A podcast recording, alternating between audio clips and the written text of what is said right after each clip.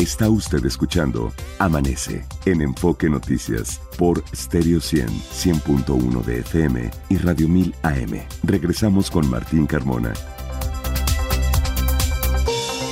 Son ya las 6 de la mañana con 39 minutos. Saludo en la línea telefónica a la diputada eh, Marta Ávila, diputada en el Congreso de la Ciudad de México y de la fracción de Morena, coordinadora de la bancada de Morena. ¿Cómo está, diputada? Muy buenos días. Hola, muy buenos días. Bien, bien aquí mira, agradeciéndote la entrevista. gracias, gracias por estar esta mañana, porque hay temas importantes que en el Congreso a veces se pierden, diputada, y creo que son temas que hay que destacar y hay que informarme informarle al auditorio sobre, por ejemplo, esta aprobación de la ley 3 de 3 para evitar que violentadores puedan ser aspirantes a alguna candidatura.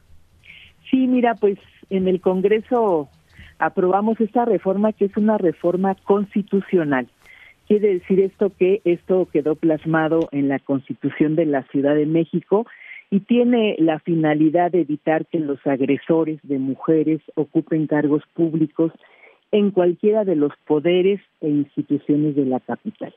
Quiero decirte que a partir de esta reforma conocida como 3 de 3, las personas que hayan sido condenadas mediante sentencia firme por la comisión de delitos sexuales, de violencia familiar o que hayan sido declarados o estén en el padrón de deudores alimentarios morosos no podrán ocupar cargos públicos en ninguna institución de la ciudad. Eso ya quedó plasmado en la legislación tanto federal como a nivel de la Ciudad de México y fue por consenso, entiendo, ¿no? Hubo acuerdo afortunadamente de todas las fracciones parlamentarias. Sí, mira, pues desde que iniciamos eso ya tenía tiempo esta iniciativa que presenté con un apoyo de las activistas en la ciudad y bueno, pues tardó un poco, tuvimos que estar ahí eh, negociando hasta que llegamos al acuerdo para que pudiera hacerse. Habíamos tres diputados, de dos del PRD, una servidora, que teníamos eh, estas iniciativas. Finalmente, pues fue acordada y fue votada por unanimidad en el Congreso de la Ciudad. ¿Qué tan grave, le preguntaría en el análisis que hicieron para proponer esta iniciativa, qué tan grave o qué tan presente está desafortunadamente los eh, agresores o los deudores alimentarios eh, en la ciudad, eh, diputada?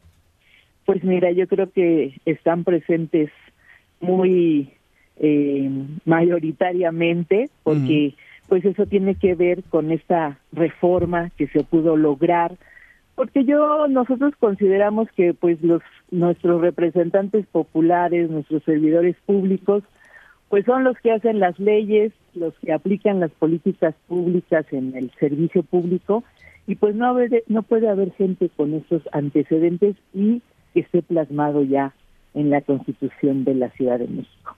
¿Se puede eh, en algún momento hacer alguna denuncia de alguien que no se sepa o, se abriría también la puerta a esto, me imagino, ¿no? La posibilidad de denunciar a alguien que no esté en el padrón de deudores alimentarios, por ejemplo, y que se pueda denunciar, oigan, fulano de tal no paga o no cumple con sus obligaciones.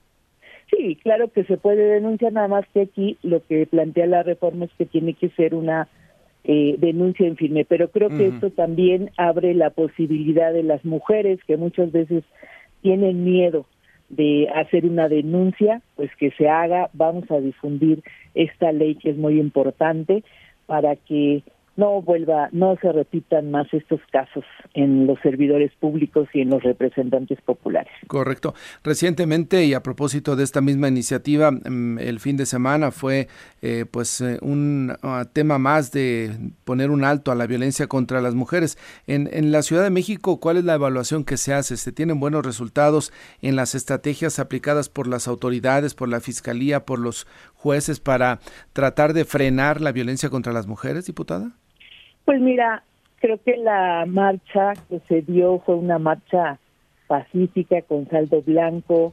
Eh, el gobierno ha estado informando todo el tema sobre la alerta de género, cómo hemos avanzado y que hemos disminuido y que se está dando una buena atención. Yo creo que donde sigue haciendo falta es en el tema de eh, los jueces, que mm. luego muchas veces no se juzga con perspectiva de género.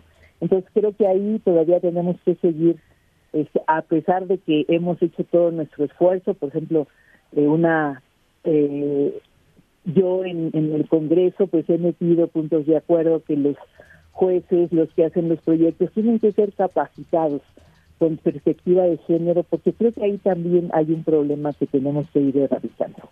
Correcto. Finalmente le preguntaría, ¿se prevé que hoy pudiera haber alguna discusión en el Congreso respecto al tema de la fiscal, su aprobación o ratificación o no?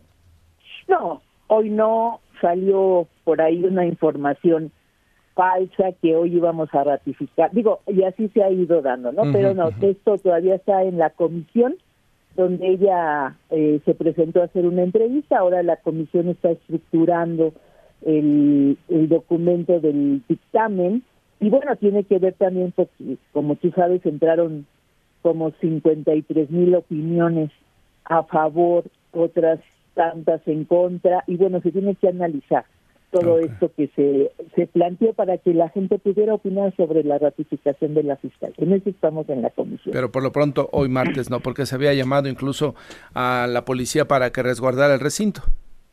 Sí, o sea, se dio una información que iba a haber una movilización mm. de gente que está en contra de la ratificación de la fiscal y la presidenta de la mesa pues hizo un llamado a la seguridad para que podamos llevar a cabo nuestra eh, sesión, ¿no? Como los martes y jueves que tenemos que llevarla a cabo.